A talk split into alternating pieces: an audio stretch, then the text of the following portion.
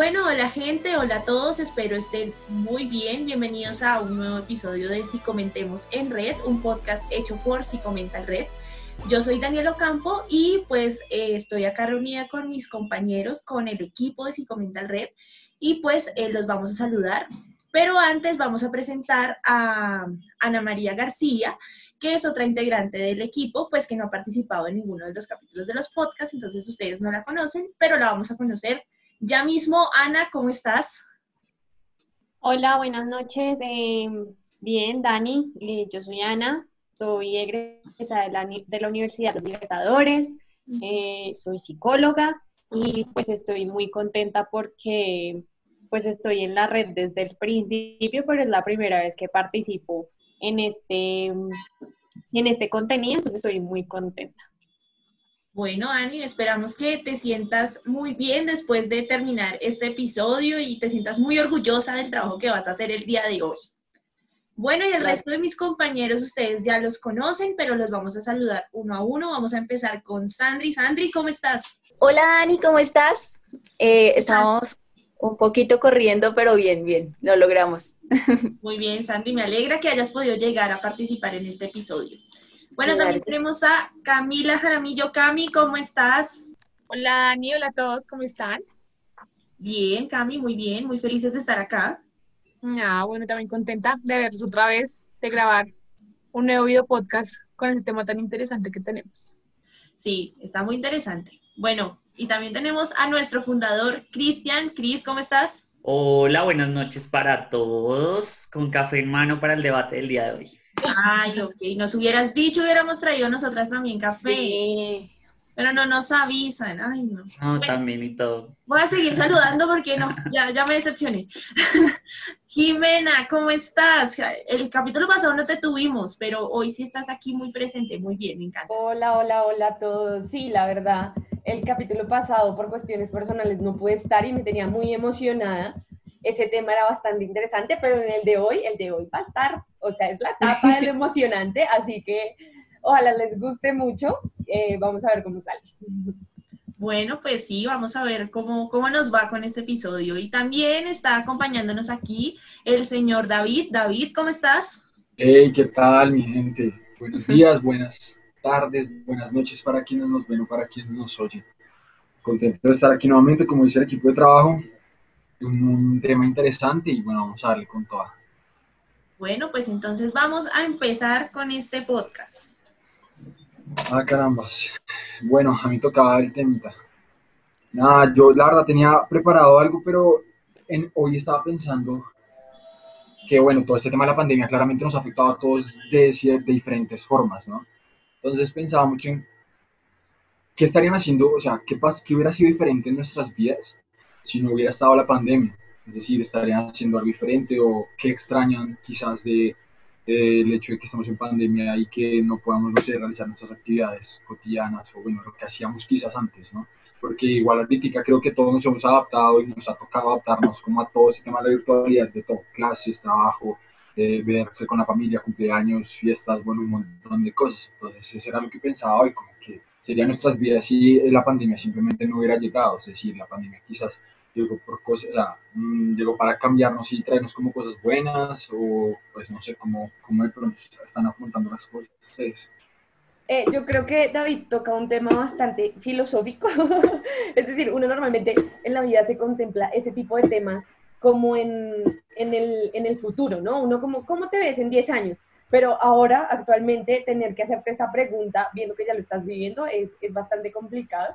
Pero yo creo que, al menos en mi caso, el hecho de no poder vivir el último semestre de mi carrera sabiendo que era lo que más soñaba, eso es, ha sido bastante duro, eso por un lado. Y por el otro, pues con mi familia siempre acostumbramos como bastante a salir, ¿no? Salir de la ciudad, que el viaje, que el almuerzo fuera de la ciudad y no poderlo hacer ha sido bastante, bastante difícil creo que eso sería como lo que más extraño y lo que estaría haciendo en este momento, disfrutando mi último semestre y quizás saliendo como de la ciudad a hacer otro tipo de planes. Súper válido. Bueno, eh, o sea, yo estoy en esta fase también filosófica, pero además pensando en eso, eh, muchas de las personas que estamos aquí, eh, fui- eh, somos bonaventurianos, ¿no? O estamos estudiando en la Universidad de San Buenaventura. Y esta semana es la semana de San Pacho.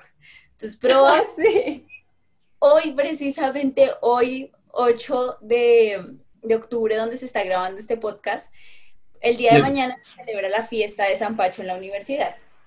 Entonces, probablemente yo me estaría preparando para mañana ir a la fiesta de San Pacho, que no va a ocurrir, que va a ser virtual. Entonces, eso es una- un tema que, que cambia un poco. Y ya No, después ahí, ahí voy a interrumpir un momentico a Sandra para explicarle a las personas que, que no son de la San Buenaventura que es un Zampacho. Pues, Sí. señores, es una fiesta, una super fiesta que nos hace la universidad celebrando el día de, de, de, de San Pacho. Este de señor nuestro se llama- patrono. de nuestro patrono San Francisco de Asís, ya me acordé. Entonces, es una Muy super bien. Daniela. Muy buena estudiante tú, ¿no? Eh, se ganó el premio a la mejor, a la mejor Tienes el Perdón. 10% de descuento para la maestría. ¿no? No, no se me salgan del tema. Estamos hablando de que era una super fiesta y, y siempre habíamos asistido los que estudiábamos ahí, los egresados, eh, gente que no estudiaba ahí, pero pues era una super fiesta que este año no se pudo dar. Ahora sí. Sí, digamos que mientras todas las universidades entraban a su semana de receso, real la nuestra era una semana muy cultural, muy de celebración entre nosotros. Entonces, pues creo que eso es una de las cosas que estaría haciendo realmente en, este, en esta semana. Pero ya yéndome a, a los temas profundos que decía Jime, eh, probablemente pues en este momento primero es contemplarnos si realmente existiría ya la red, ¿no? Porque pues con Cris y cuando nosotros estábamos hablando del inicio de la red, fue muy, o sea, queremos hacer algo en este momento, claramente desde, desde que estuvimos en las prácticas decíamos, queremos hacer esta idea, pero pues la, la contemplábamos muy a largo plazo. Entonces, pues aterrizar esa idea a esta realidad fue una de las cosas más significativas, digamos, de la pandemia y que creo que podríamos pensar que, que no existiría o que no existiría así si no estuviera la pandemia. Y a nivel ya más personal, creería yo que estaría, pues, no sé, nadie me conoce más que mis compañeros, entonces se los comentaré. Yo tengo una eh, prima, la cual es la luz de mi vida, y pues está creciendo y yo la estoy viendo es por eh, celulares y por pantallas, o sea, probablemente estaría más con ella, más en el país donde está ella, entonces pues siento que también eso cambiaría un poco en mi vida, o sea, que dejé de hacer por estar, digamos, por, la, por el COVID. Bueno, eh, digamos que yo a nivel personal, eh, pues como que la pandemia desordenó como todas las expectativas que uno tenía, porque pues acá la mayoría estábamos ya empezando año nuevo, vida nueva literal, porque ya era esperar solo el grado y empezar como a idealizar otro tipo de proyectos, a idealizar qué voy a hacer con mi vida, si voy a seguir estudiando, si voy a trabajar, si voy a buscar empleo.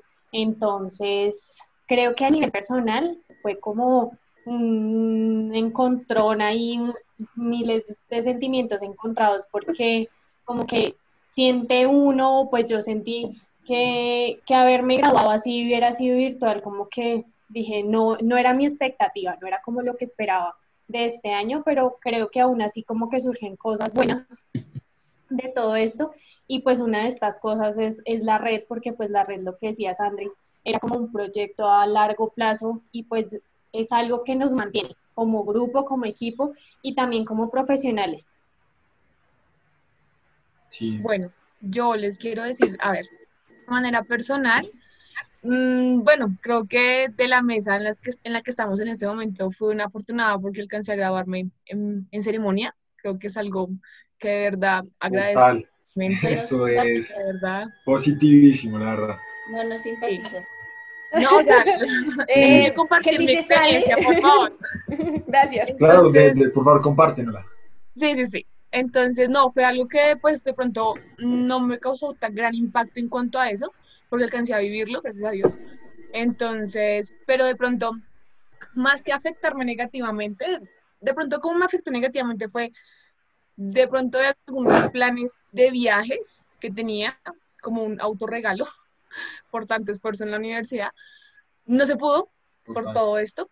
Entonces sí ha sido difícil, pero mm, siento que a mí, a Camila Jaramillo, no le afectó muchísimo.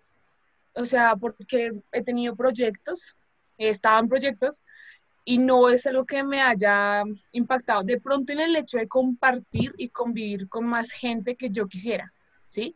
Pero así, así que me haya afectado muchísimo, mm, no, siento que más que afectarme fue como un reto en cuanto a muchas cosas que pasaron a nivel laboral, porque fue un complique por todo lo de la pandemia, adquirir como esos papeles o documentos que tenemos que tener todos los psicólogos, ¿sí? En regla. Entonces sí fue un poco difícil eso, siento que eso me afectó muchísimo. Pero así que yo haya vivido, no, siento que fue un reto más que todo el acoplarme a, este, a esta nueva fase que teníamos a nivel mundial. Pero no, sí, no siento que para, o sea, precisamente para mí, negativamente, no. Bueno, pues cuando David hizo la pregunta de qué estaríamos haciendo, yo creo que uno siempre se proyecta a, uy, estaría trabajando, estaría estudiando, estaría viajando, pero siento que cuando llega COVID lo que hace es perjudicar más las cosas, ¿no? Porque pues todos con la expectativa del grado, pues no se da el grado. Eh, si de por sí ya la tasa de empleo estaba súper alta, ahorita se triplicó, entonces digamos que eso es lo malo, pero como cosas buenas, siento que, pues es verdad lo que decía Ana, lo que decía Sandra, y es la red no existiría.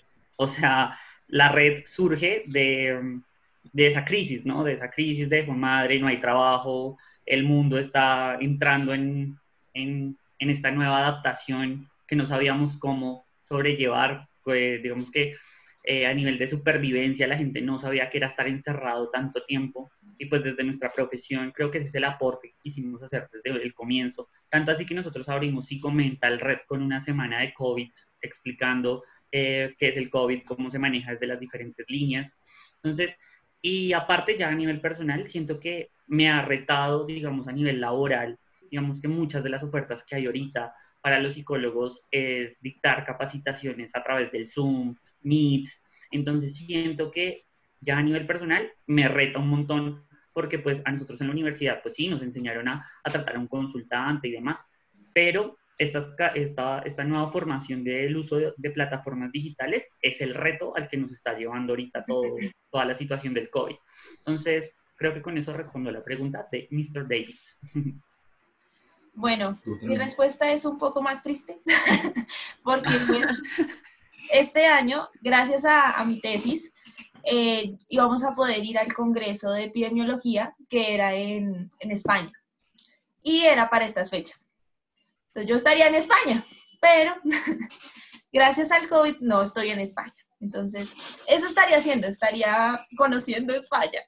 Entonces, mejor pasemos a, a otra cosa porque, ah, bueno, eh, sí, me uno a mis compañeros a lo, que, a lo que han dicho, y es que sí, el COVID troncó muchas cosas. Eh, en lo personal, sí, el, lo del viaje es verdad, no, no es un chiste. Entonces, me parece, parece chiste, pero es anécdota. Sí, parece chiste, pero es anécdota. Eh, lo mismo de mis compañeros, excepto Cami. El grado, el grado, eh, personalmente a mí me dio muy duro graduarme por virtualmente. Yo no quería, me resistí, traté de hacer todo lo posible por no hacerlo, pero pues las circunstancias fueron así.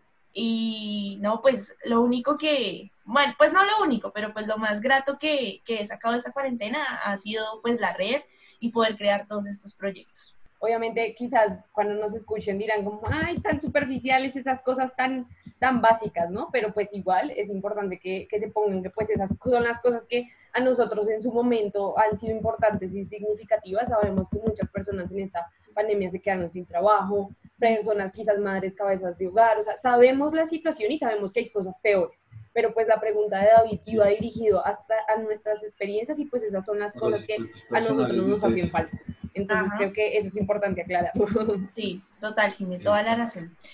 No se muevan, acá seguimos en Si Comentemos en Red, un podcast de Si Comenta el Red. Pero bueno, señoras y señores, sin más preámbulos, vamos con el tema del día de hoy que va a estar buenísimo y nos lo va a dar la señorita Ana María, que hoy llegó nueva al podcast y ya llega entrando fuerte, ya llega imponiendo tema a ella. Entonces, Ana, coméntanos de qué vamos a hablar el día de hoy.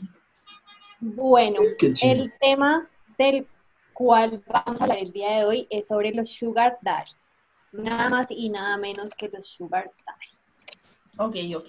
Vamos a ver qué sale de esto. Bueno, para empezar con este tema tan interesante y tan actual, eh, digamos que yo empecé como a investigar cómo qué significaba, qué definiciones les daban. Eh, digamos que científicamente que haya encontrado algún artículo, algún autor que dijera, es esto, no lo encontré. Entonces me fui al diccionario y en el diccionario, sin más preámbulos, dice hombre rico generalmente mayor que compra regalos o da dinero a una persona más joven, por lo general para que la persona más joven pase tiempo con él y tenga relaciones sexuales. Entonces yo quedé como, wow. O sea, es muy concreto lo que dice, pero pues también encontré que un rango de edad. Entonces, digamos que está el sugar daddy que debe tener entre 45 y 60 años, aunque si digamos bien, pues puede el rango de edad un poquito más allá de.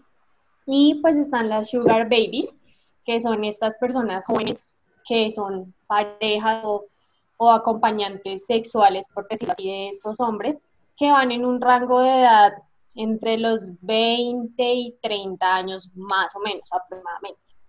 Entonces, a todas mis compañeras de la red. Ajá, gracias.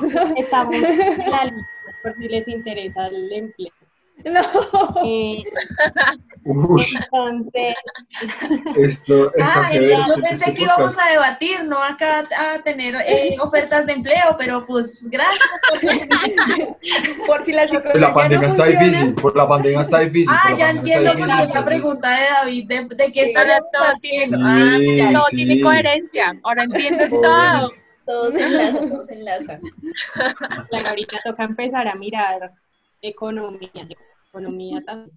Eh, bueno, entonces quería empezar con esto de la definición, porque pues hay muchos térmicos- términos, perdón, que nosotros usamos en inglés, o sea, muchos términos en Colombia y muchos términos en español, que como que no, no se les da la importancia o no se les da el- como ese sentido en español, sino que es en inglés, es sugar daddy y ahí queda. Entonces dije también como pues voy a mirar en español cómo lo traducen, o sea, pues si uno, uno dice pues puede que sea muy sencillo traducirlo, pero muchas veces en internet y en las redes sociales empiezan a surgir estas traducciones y son bien chistosas.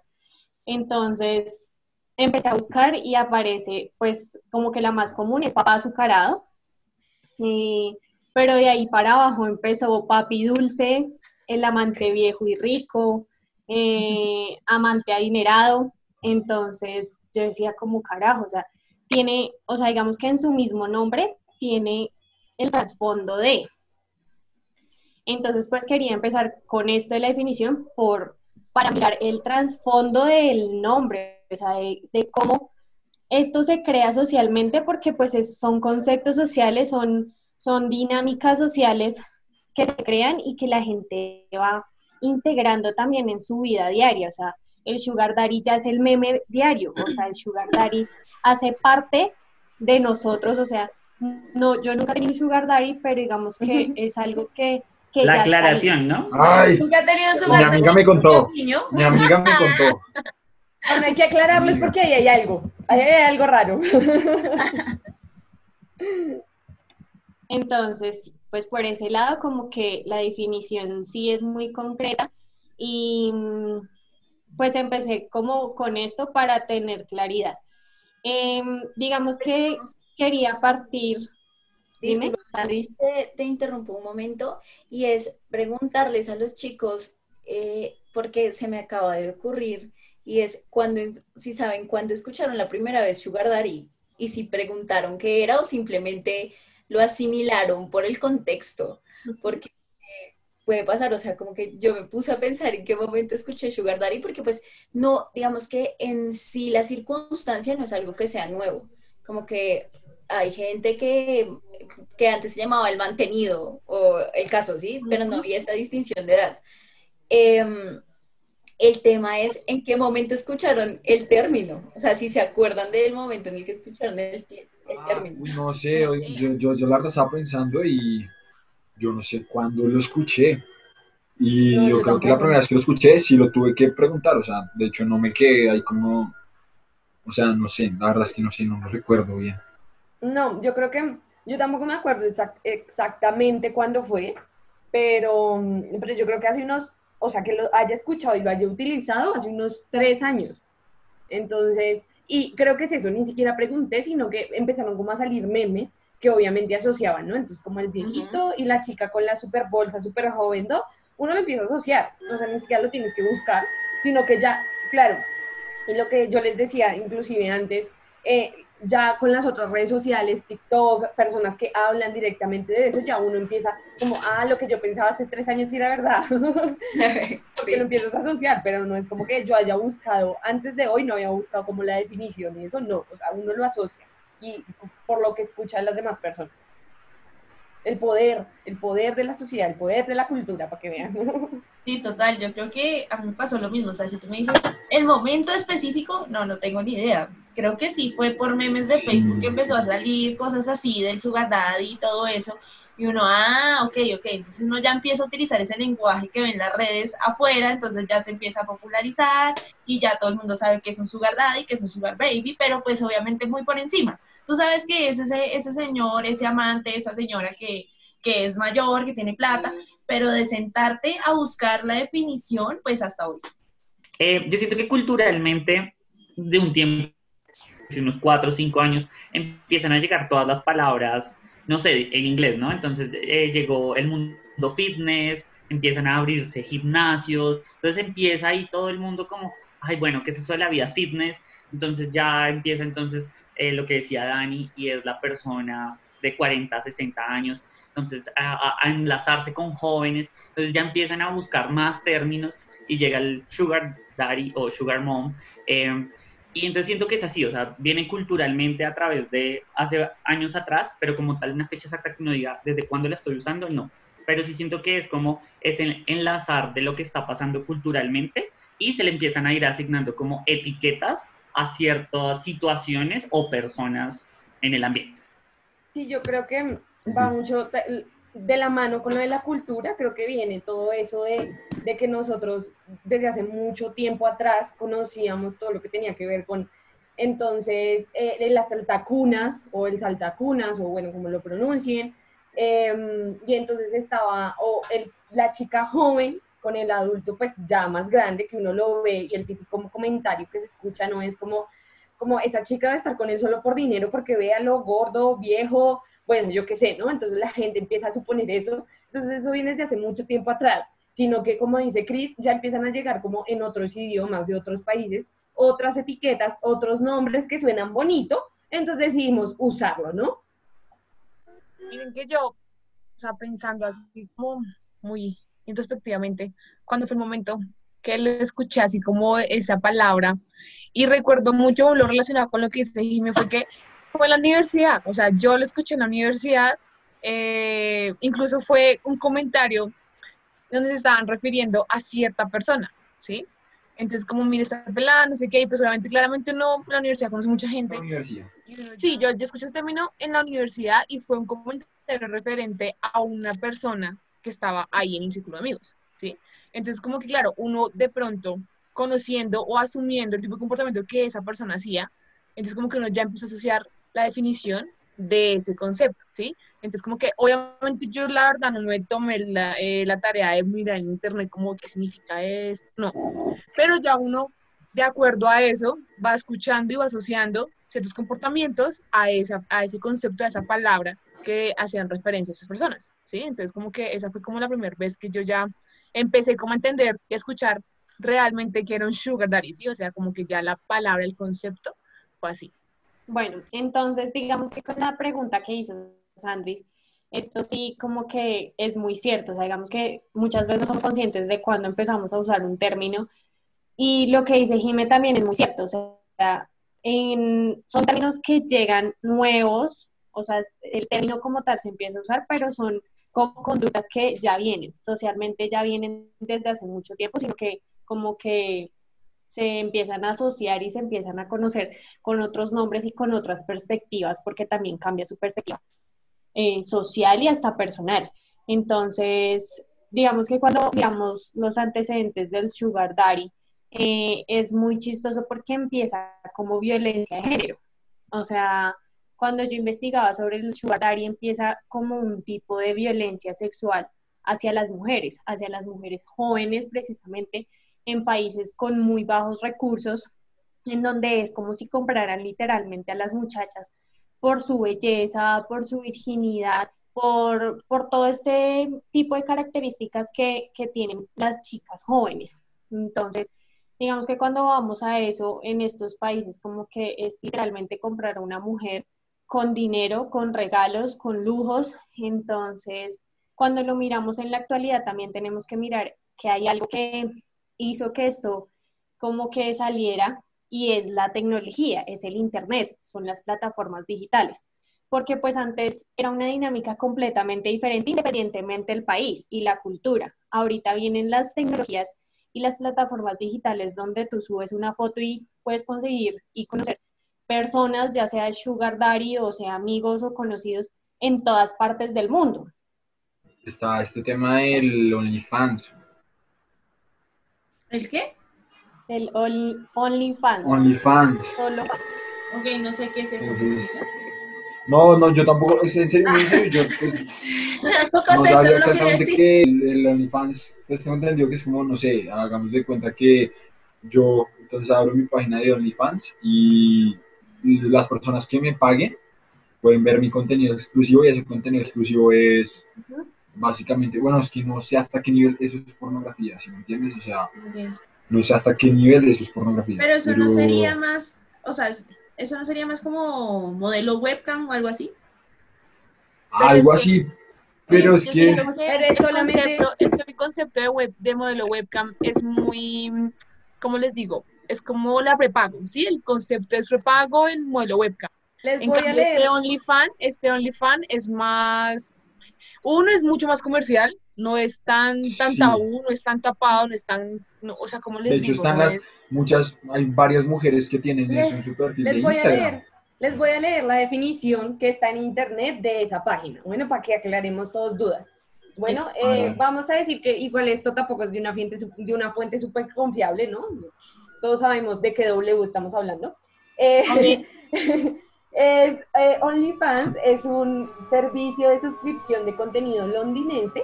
Su modelo de negocio consiste en que los creadores de contenido pueden ganar dinero de, sus, de los usuarios que se suscriben a cada perfil.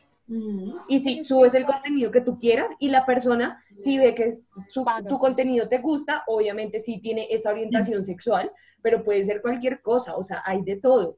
¿Sí? Entonces la persona puede estar, yo qué sé, teniendo un consolador en la mano y jugando con él así. No está haciendo nada malo, pero a las personas les gusta, se suscriben a ese perfil y así ganas dinero. O sea, voy a hacer una pregunta para ver si entendí. ¿Podemos subir este podcast a eso? No. Ah, ok. Ya, entendí. Me quedó claro.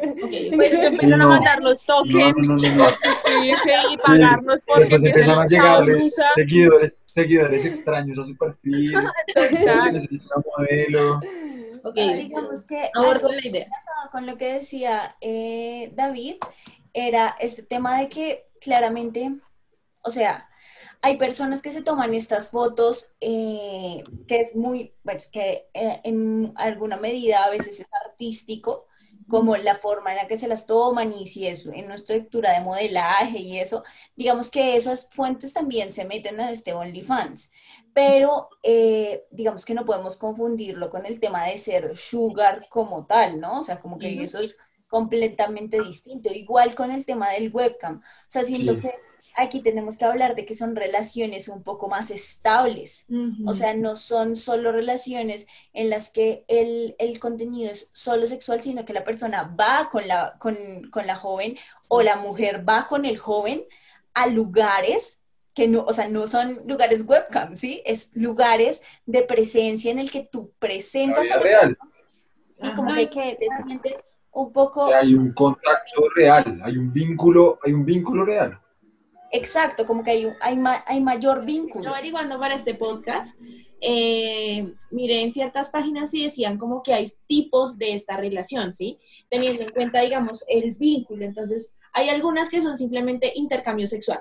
Entonces, tú tienes eh, relaciones sexuales conmigo y yo te paso tu platica para que pagues el arriendo, para que pagues la universidad, para que pagues lo que necesites.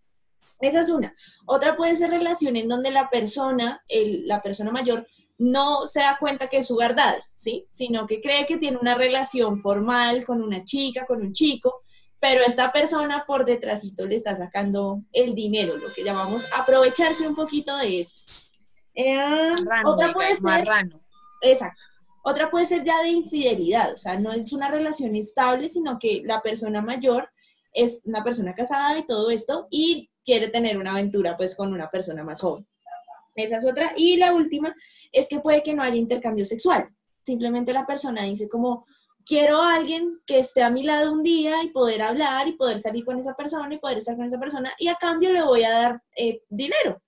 Entonces, esos son como los tipos y sí, Sandri tiene toda la razón y es que la diferencia entre, entre lo, la modelo webcam y las personas que son sugar babies es eso, es que tú no te estás parando frente a una cámara que te mire la gente, sino tú estás entablando una relación con una sola persona, aunque bueno, hay gente que puede tener hasta tres sugar pero estás entablando una relación con alguien que de una u otra manera va a haber algún intercambio físico. Entonces tú vas a tener que salir con esa persona, tener relaciones con esa persona o cualquier otro tipo de cosas para que esa persona te dé a cambio el dinero.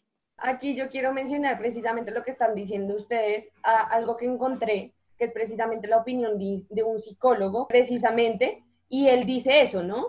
Dice que, mm, que según las teorías sociológicas de intercambio señalan lo siguiente, lo voy a citar tal cual como lo dice él.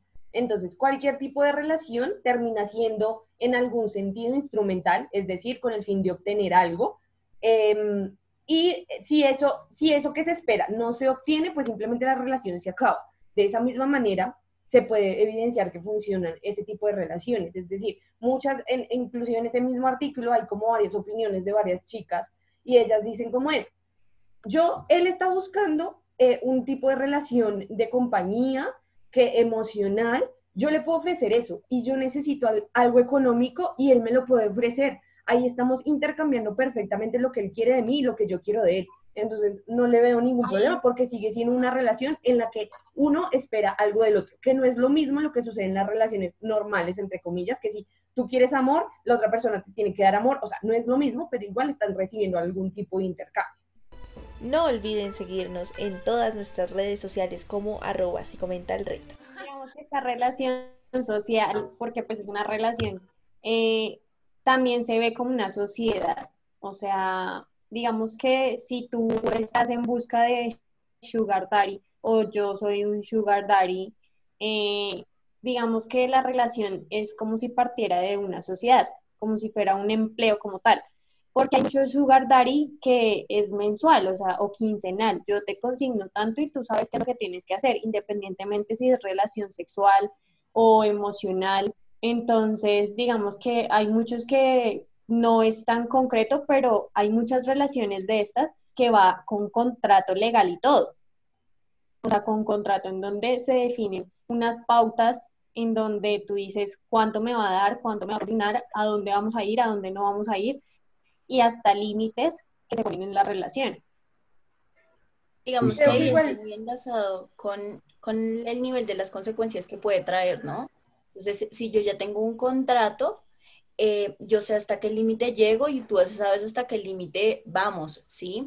Y eso también viene en implicación em, sentimental, porque pues para nadie es un secreto que cada vez que tú, compartes un vínculo con una persona, puedes llegarle a tener afecto o dejar de tenérselo completamente. Entonces, digamos que, que estas personas hagan sus contratos también los ayuda a estos temas de, ok, no te vincules porque los duelos con estos procesos son muy fuertes y si pensamos en, en el concepto de autoimagen que tienen estos temas del sugar, es muy paradójico como nos lo muestran en los memes, y cómo puede llegar a ser la realidad, ¿no? Entonces, cuando salía este mm, señor Gianluca que empezó a bailar y era, o sea, em, ponían el mejor sugar daddy que se puede conseguir, o sea, es un viejito, pero tiene los músculos, o sea, como que nunca nos habían vendido ese tipo de sugar daddy y que era probable, ¿no? Entonces ya después que nuestros actores se han vuelto más canositos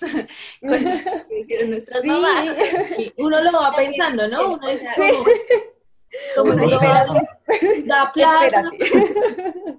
Real. O sea, como- como es probable- señores, escríbenos así comentando por favor. que, que tú, que Rafael Novoa ya es sugar daddy, o sea, ya tiene ese límite de edad, ¿sí? Y no está encasillado en esta imagen que se le vende y que también es un, o sea, es como, como que también tiene un riesgo grandísimo, tanto para las sugar babies o los sugar babies, porque también es un tema de esforzarse mucho por su físico, ¿no? O sea, si vemos ya trasfondos de este, de este suceso más a nivel de, de salud mental, podría ser este un análisis. Y poniendo súper en claro que esto no se ha investigado casi, porque era lo que estábamos hablando todos, como en nuestra revisión que hacemos previo a los podcasts, no encontramos mucha información y mucho menos desde el área de nosotros en, no sé, implicaciones en las relaciones entre sugar daddies y sugar babies o, o estos perfiles de estas personas, como que eso, eso sería interesante investigarlo pues, y, y a quien le interese o quien sepa eh, que nos esté escuchando sobre algunas de estas cosas puede mandarnos algunos artículos si los ha leído. Sería interesante también eh, ver qué leen nuestros, nuestros suscriptores y nuestros oyentes o nuestros eh, Yo creo que expertos también lo que, espectadores. dice, lo que dice Sandris ahí un poco es que también ha cambiado, como es, este concepto, esto tan básico, por decirlo así, también ha cambiado como ese concepto de, de vejez, por decirlo así, ¿no? Porque como, ok, tengo posibilidades, es decir, si me cuido, si me alimento bien, si hago ejercicio y si tengo un buen estatus, si he trabajado muy bien, todo, puedo llegar a, ¿sí? Inclusive en ambos sexos, ¿no? En hombre, mujer, o sea, increíble. Entonces creo que eso también ha llegado a cambiar ese concepto de que uno antes imaginaba, ¿no? Pues todos tenemos abuelitos, todo, en ese, un concepto totalmente aparte del que vemos ahorita, como, espérate, tú tienes la de mi abuelo, ¿qué está pasando aquí? sí, entonces es como, espérate, ¿en qué dimensión estoy? Bueno, yo quiero decir que, bueno, si venimos delimitado, sí, el hecho de características de un sugar, de una sugar, de un baby sugar. O sea, Sugar después de lo que hemos hablado, un sugar baby.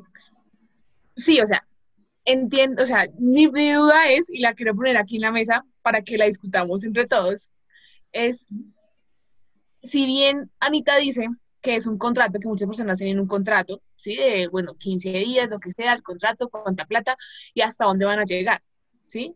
Ujú. En la relación no hay un contrato escrito, pero se tiene una, como un diálogo de unas pautas y hasta dónde se quiere llegar con esa persona, ¿no? O sea, independientemente de que en, en, en el sugar hay un intercambio material y posiblemente sexual y emocional, en las parejas de relaciones, eh, no digamos normales, eh, contemporáneas, por decirlo así, es una relación donde también se ofrece un beneficio, como lo decía Jime en el estudio que, que leyó el psicólogo, decían, es un intercambio, una relación también es un intercambio, sea emocional, sea sexual, y siempre va a haber una comunicación, pueda que no ocurra otro escrito que te digas, bueno, sí me comprometo a esto, pero sí la hay porque es una relación de dos, y creo que cada uno interpone que está dispuesto a soportar y que no está dispuesto a soportar. ¿Sí me entienden? Entonces Pero- ahí, Siento que ahí el tema es la finalidad de la relación. O sea, como cuando, digamos, que tú lo, lo comparas con relaciones eh, que no sean de este sugar, ¿no? Entonces, bueno, primero está la diferencia de edad, pero sabemos que la diferencia de edad no deteriora que tú puedas tener una relación estable con una persona mayor que tú. O sea, eso no, no, no lo ponemos en duda. Siento yo que según lo que hemos hablado es más la finalidad de la relación, o sea, qué quiero obtener yo de la relación. Si quiero obtener, eh, digamos que lo mismo que doy en el nivel afectivo, en el nivel eh, de compromiso, de responsabilidad, de respeto, eh, que lo que no, voy a, no, no va a ser recíproco con el recíproco con el sugar, o sea, digamos que una relación eh, amorosa y poniendo un ejemplo muy, o sea, muy fuera de la realidad, si lo vemos así, es como, ok, yo te doy un beso, tú me das un beso. En el caso del sugar es, yo te doy un beso y tú me das una cartera.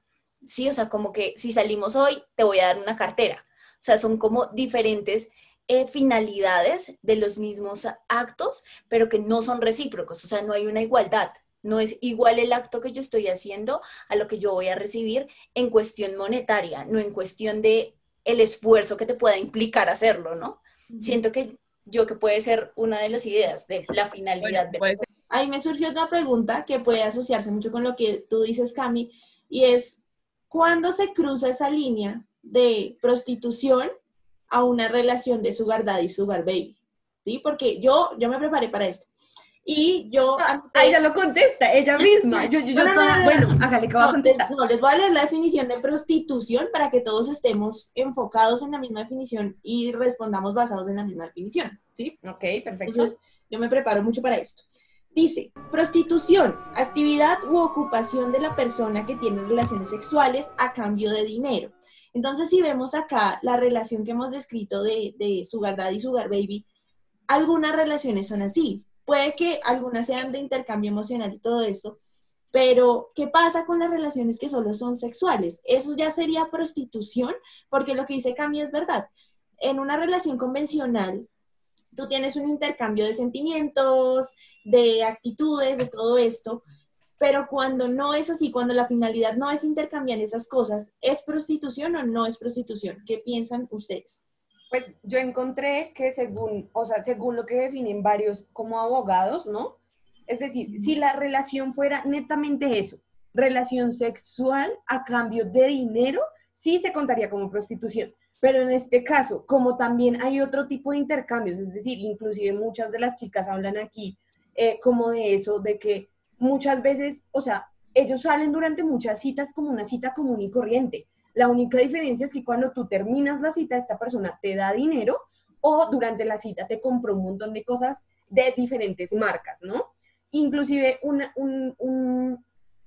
una, eh, una historia que me llamó mucho la atención fue de una chica que ya decía, yo salí durante varias, varias citas con esta persona y la relación sexual se dio, es decir, él me llevó al apartamento y vamos a comer allá, nos empezamos a besar y ahí fue cuando tuvimos la relación sexual como una relación común y corriente. Lo único que cambia es que, pues obviamente, al final hubo ese intercambio, pero antes de eso hubieron muchas, muchas salidas, muchas citas en el que también al final se daba dinero o algún tipo de objeto, objeto pues, material, ¿no?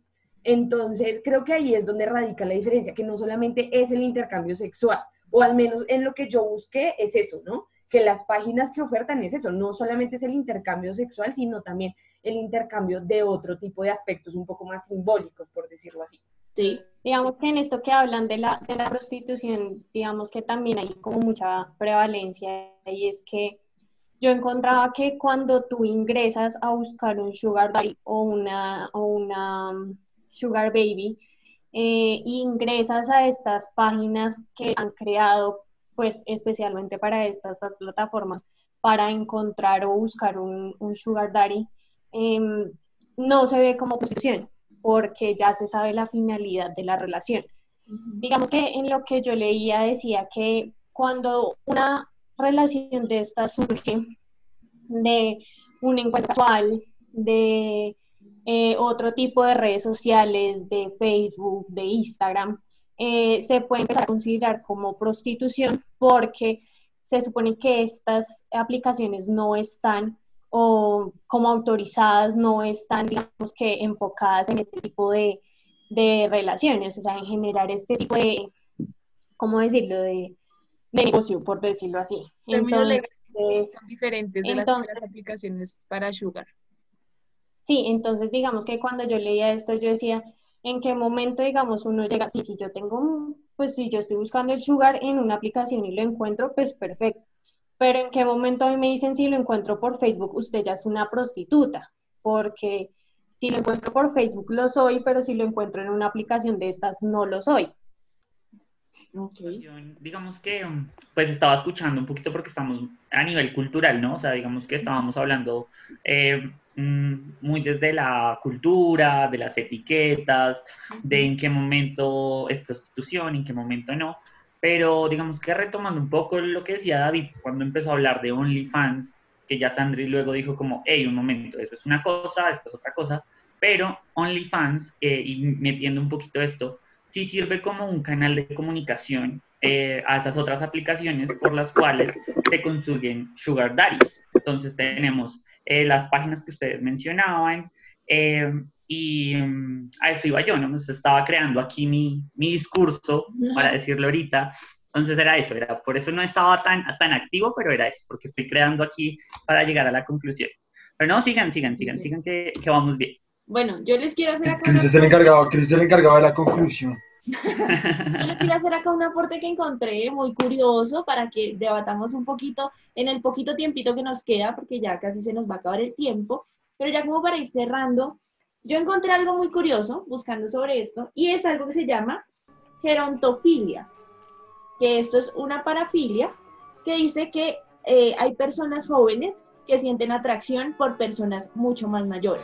Eso se considera a partir de 35 años de diferencia. Es decir, Ah. yo tengo 18 y me gusta una persona de 60. Entonces, Yo ya estaba preocupada, yo, ay, Jesucristo. no, no, no, yo, Jimena, es el ejemplo. Pero eso, no, no, yo estaba preocupada por mí misma. Yo, ay, no puede ser, pero ya cuando dijiste 35, yo, ah, no, hasta ya no llego. ah, no, no, no, tiene que ser 35 para que, para que se vea que, que es, Sí, sí, sí. ¿cómo fue que les dije? Geronto, gerontofilia. Filia. Ya para asumirlo como la parafilia tiene que ser de 35 años o más. Entonces, no sé, yo digo como, bueno, puede que algunas personas eh, que sean sugar babies digan como, lo hago porque lo necesito, necesito dinero y pues bueno, o hay gente que de verdad diga, bueno, eso es una forma de, de sublimar eh, mi deseo de querer estar con esa persona y pues haciéndolo así como con su verdad y sacando plata, pues ganar, ganar, ¿no? Entonces, no sé qué piensan ustedes de eso. Yo iba justamente a decir algo como de eso. a jugarnos una pasada grandísima y es que la finalidad de una filia es diferente a la de una relación en la que se establece que lo prevalente es lo económico y la retribución que voy a ganar a nivel económico, o sea, como que en eso gana alguna de las dos, o sea, o el placer o, o este tema de, del ¿De la filia? costo de mi acción. Pero es que, ¿sabes a lo que voy? Por ejemplo, cuando le das las relaciones. Sí, para el sugar obviamente es la retribución económica para ella y para él de pronto su finalidad sexual, ¿sí? O su finalidad de acompañamiento o de emocional, ¿sí me entiendes? Pero, por- o sea, ¿cómo les digo? Como, es que no sé cómo decirles. Si para esa persona, o sea, una relación, tú con tu pareja, cada uno con su pareja, su finalidad es sexual claramente, emocional claramente, ¿sí? Ustedes pueden llenar, llenar, llenar detalles a esa persona y llenarlas full y todo el rollo, pero entonces a lo que voy es que ustedes ya saben la finalidad de esa relación entre los dos. Si ellos también saben la finalidad, que es casi parecido, solo que él tiene mucha más plata y le da regalos, pero si me entiendes, o sea, yo no estoy ni a favor ni en contra, ¿sí? O sea, quiero que de quedar muy claro, pero siento que la, o sea, siento que la diferencia actualmente en lo que se vive actualmente a nivel mundial, en las mm, coyunturas y en las culturas de cada país, mm, la, la diferencia no está muy marcada. ¿Sí me entienden? O sea, no está muy marcada en cuanto a una relación y una relación costo-beneficio solo por lo económico y lo sexual. ¿Sí me entienden? No, eh, yo quería complementar algo que dijo Cami, era que, pues, en medio de todo entiendo lo que ella quiere decir. Y es que igual, si nos ponemos a pensar, cualquier tipo de relación, sea amistad o, bueno, sentimental, amorosa, lo que sea, pues las relaciones eh, en sí son un intercambio de necesidades, ¿sí me entienden? Entonces, de una u otra manera, el hecho de que estas, este tipo de relaciones de los sugar daddies y de sugar babies, eh, sea porque quiere, sea porque lo necesita, sea por lo que sea, por gusto, por no por gusto, es igualmente un intercambio de necesidades que en ese momento, no sé, este señor o esta señora está necesitando algo de esta otra persona, ¿sí? O sea, son dos personas que necesitan algo. Y si esa otra persona se lo puede brindar, entonces simplemente lo, lo hace ya. Mm, Pero, pero bueno, digamos que en medio de todo, eh, también está el punto que dice Sandrita, y es justamente el hecho de que, bueno, la finalidad de, estos, de, de este tipo de relaciones de las que estamos hablando en este momento, en este podcast, eh, pues van más allá de simplemente, o sea, van, están quizás más ligadas al hecho de, del intercambio de necesidades, ¿no? Porque simplemente como está esta, esta, esta, esta persona, eh, esta otra persona le da algo, la otra persona le retribuye, Pero bueno, mi punto en sí era simplemente que si nos ponemos a ver todas las relaciones, de algún modo van a ser eh, un intercambio de necesidades. Pues yo quería rescatar también del artículo este que les digo. La verdad no sé quién lo dijo, pero voy a citar que dijo. Dice lo siguiente, como creo que es de un psicólogo también, dice, cada vez se le da menos valor a las relaciones humanas. Se quieren poner como algo que se necesita, pero que se puede comprar o reemplazar. No se requiere la permanencia y cada persona tiene un propósito, compañía, relación seria o intercambio sexual.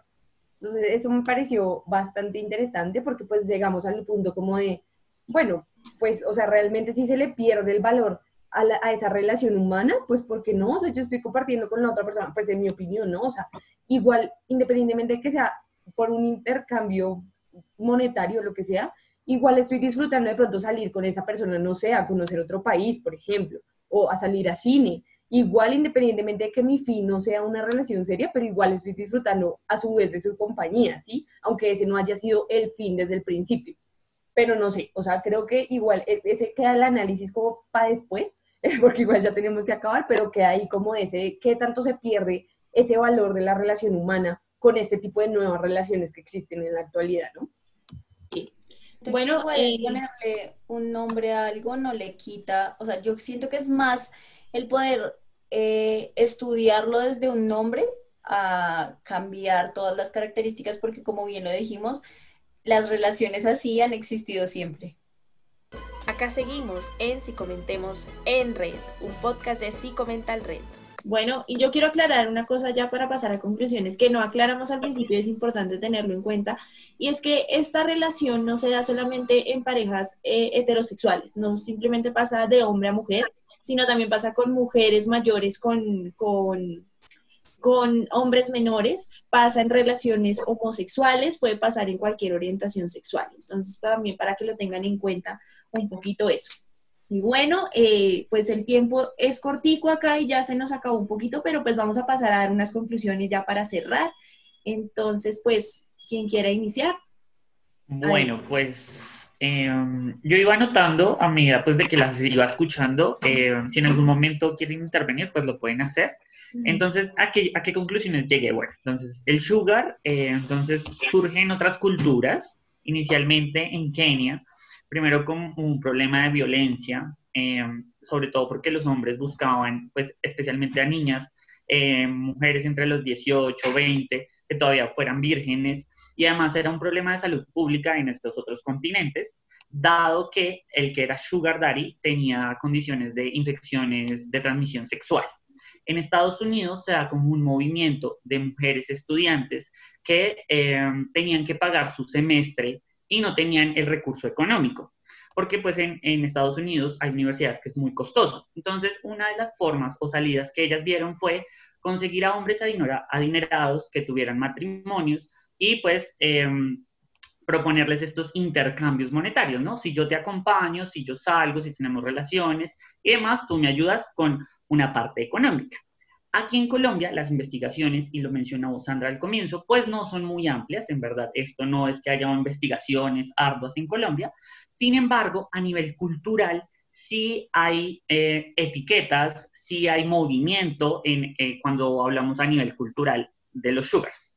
Em, ¿Dónde encuentran sugars? Por si usted está interesado en buscar un sugar, a través de diferentes aplicaciones. Eh, donde usted puede hacer match, porque pues no tenemos publicidad paga. Entonces, allá donde usted hace match, eh, en plataformas digitales, eh, el rango de edad, pues ya lo mencionaron al comienzo, em, no hay que hacer distinción entre hombres y mujeres. Yo sé, ya hoy en día consigue Sugar Mom o Sugar Daddy.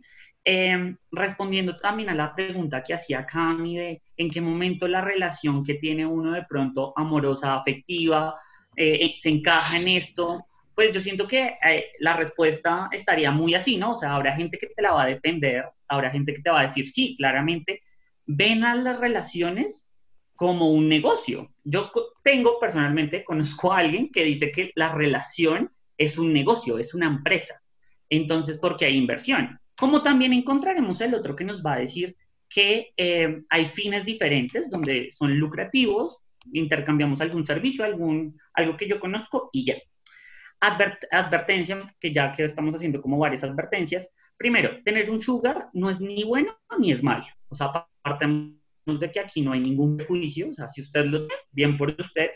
Em, y que es muy, y, y creo que Jimé lo mencionó ahorita, eh, también va ligado a la ética, ¿no? Ética que significa cultura, porque eh, es griega la palabra, entonces va con su formación, ¿cierto? O sea, usted puede tener un sugar, o sea, es decisión suya, nadie, na- eh, nosotros somos eh, la decisión, ¿no? Pero que, o sea, una recomendación es como tenga claro hacia dónde está llevando su relación, ¿no? O sea, ponga los límites de si usted va a adquirir, adquirir estos tipos de relaciones, mm, cuál va a ser el servicio, cuál va a ser su intercambio y demás.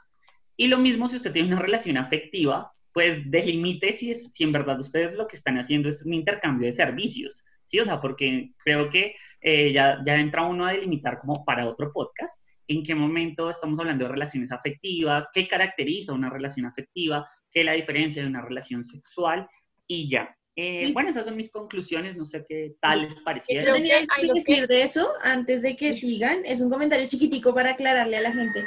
Y es que en los, do- en los tres episodios anteriores de este podcast les hemos recalcado la importancia de ir al psicólogo. Entonces, eh, en el podcast pasado hablamos de las relaciones tóxicas y de que si usted es una persona tóxica o su pareja es tóxica y necesita eh, liberar eso, eh, vaya al psicólogo. Pero en este podcast no pasa eso. Nosotros no estamos hablando de esto para que usted que es sugar baby o es sugar daddy vaya al psicólogo porque tiene algo, un trastorno, tiene problemas. No, no, no. Nosotros no estamos hablando de eso, simplemente es un tema que queremos analizar desde la psicología porque es un tema muy coloquial, muy cultural, como ya lo hemos dicho acá. Y queríamos explorar un poquito de la psicología. Entonces, no estamos diciendo acá que es bueno o es malo, como dice Cris, es decisión de cada persona, es eh, según los valores, la ética, la moral que esa persona tenga. Entonces es importante recalcar esto porque pues sí lo hemos tocado en los anteriores episodios y, y en este no es el punto, eh, rescatar la importancia de que, de que si usted tiene esto o lo otro vaya al psicólogo, sino analizar eh, un poquito los problemas culturales. Ya, era eso. No, y que digamos que también para cerrar es importante que nos, o sea, mirar que esta, esta relación no se puede generalizar. O sea, no toda la relación con una persona mayor y que es, o sea, en donde haya diferencias de edad, eh, significa que sea una relación que lleva, que de trasfondo tiene un, un interés monetario o un interés de este tipo. Porque pues hemos visto que también hay relaciones que surgen donde el hombre o la mujer es mucho mayor y, y, es amor, o sea, es una relación estable, entonces creo que también debemos partir de que no se debe generalizar con que todas las relaciones donde haya un rango grande de edad eh, de diferencia, pues van a ser de sugar daddy o, sugar mom o de, este, de esta tipo de relaciones. Creo que también es importante recalcar, como siempre, y creo que también como para prevenir, y es que todo lo que suceda en ese tipo de relación, en cualquier tipo de relación, debe ser consensuado, es decir, que de ambas partes ya se tenga claro que sí va a pasar, que ambas partes quieran eso siempre. O sea, eso lo deben tener claro. Si usted después de, este podcast salió entusiasmada a tener una relación de este tipo, tiene que tener en cuenta eso, que sea algo que usted quiere y que obviamente que la persona también. ¿Listo? Entonces, que lo tengan eso muy, muy claro y siempre, esto aplica para, toda, para todo en la vida, que sea mutuo y que ambas partes quieran. Y si le gusta la investigación, también es un llamado a investigar sobre este tipo de, de relaciones, ¿no? Eh, siento que como tal, si se ha hablado de cosas de nivel sexual y demás, siento que aquí hay un abordaje que en verdad tenemos y es un llamado como psicólogos de los que les guste la investigación, tratar de entender, de mirar, de caracterizar, de, de poder indagar más en, esta, en estas temáticas. Entonces creo que es otra invitación. Y ya. Yo siento que yo lo he dicho todo, o sea, como que siento que igual es súper controversial hablar de esto, porque digamos que tenemos que partir de las perspectivas que decía Ana, de que no es generalizable, pero que tenemos algunas características y que igual nos van a salir muchas preguntas que, como lo dije al inicio, hay que investigar y hay que proponerse a, a indagar sin miedo, porque puede ser otra de estas cosas que pasa a nivel cultural y es que eh, pues no se habla porque es eh, castigado, digámoslo así, como que en esta sociedad donde la monogamia es tan todavía tan premiada, ¿sí? Eh, estas relaciones en las que no se piensa en el amor idóneo, en el amor que te venden las películas, que yo siempre hablo de esto, de, de las perspectivas que nos dan los medios y de las perspectivas que nos dan en la vida a nivel cultural, pues como que nos hace sentir un poco castigados, ¿no? Y a las personas las hace sentir castigadas. Entonces siento que, eso es importante, que podamos hablarlo, que podamos abordarlo, que podamos escuchar a la gente eh, sin juzgar eh, sus actos, es lo más esencial, digamos que desde la postura en la que estamos en este momento. Yo estoy, pues bueno, así como por último, estoy muy, así como lo que dice, muy a la par con lo que dice Cris lo que dice Jime, claramente es consensuada, una relación, sea la que sea, la crítica que se hace es consensuada, independientemente de si es, independientemente del gusto, de su beneficio, su costo-beneficio, lo que quiere entregar, siempre va a ser consensuado. Sí, acá creo que tenemos claro todos. Eh, por otro lado, em, claramente usted identifique qué quiere, qué tipo de relación quiere tener, o sea, no está diciendo que es bueno, que es malo, no estamos tomando partido por ninguna de las posturas, simplemente tocamos un tema que, como bien lo dicen, es algo que está en la actualidad y queremos tocarlo con profesionales o a nivel personal, o sea, eso ya depende de cada uno. Pero sí siento que las personas que nos escuchan tienen que tener o tenemos que tener en cuenta todos qué tipo de relación queremos, ¿sí? ¿Cuál es la finalidad de nuestra relación, de ese vínculo que uno adquiere con una persona, sea la que sea? Tiene que tener uno claro eso, ¿sí? Para poder identificar qué comportamientos quiere y qué comportamientos va a dar, ¿sí? Em, y ya yo creo que eso, eso es lo que dice Dani, cierto, o sea, acá no estamos para decir ni para juzgar nada, simplemente es un tema que tocamos y ya, eso es todo. David tiene problemas con el Internet, entonces no es que no quiera darle su conclusión, él tiene muchas conclusiones, pero le está fallando el Internet. Entonces vamos a ir cerrando a ver si él llega a, despedirse de todos ustedes, si logra eh, reconectarse. Entonces, pues sí, lo que decían todos mis compañeros y compañeras es eso, es la invitación a, a, a, que es tu decisión. Si tú quieres tener un sugar daddy o, quieres ser sugar daddy, hazlo, es tu decisión. Es, es, la decisión de cada persona y no estamos para juzgar ni en este podcast ni fuera de este podcast. O sea, si usted tiene un amigo o una amiga que tiene su sugar daddy, no la juzgue, es su decisión. Entonces, esa es la última enseñanza que, que les quiero dejar de este podcast. ¿Listo? Entonces, no sé si se dieron cuenta, a ver si estaban atentos de que hoy no he dicho las redes de Psicomental, pero era para ver si estaban atentos, para ver si alguno lo decía. pero bueno, entonces recuerden que nos en nuestras, en nuestras redes sociales, en la página de Instagram, en la página de Facebook, en la página de YouTube donde van a encontrar este podcast en video. También ahora encuentran este podcast en video en Facebook. Pronto ya subiremos más capítulos y encuentran en audio en todas las plataformas que ustedes deseen de audio.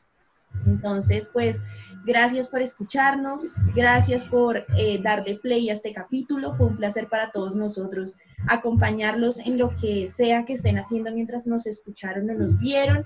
Recuerden que en Psicomental tenemos el servicio de atención por si tienen algún problema, por si tienen algún amigo con problemas o por si simplemente necesitan hablar con alguien. Nosotros tenemos ese servicio, nos pueden escribir eh, a las redes sociales o nos pueden enviar un correo a psicomentalred.gmail.com.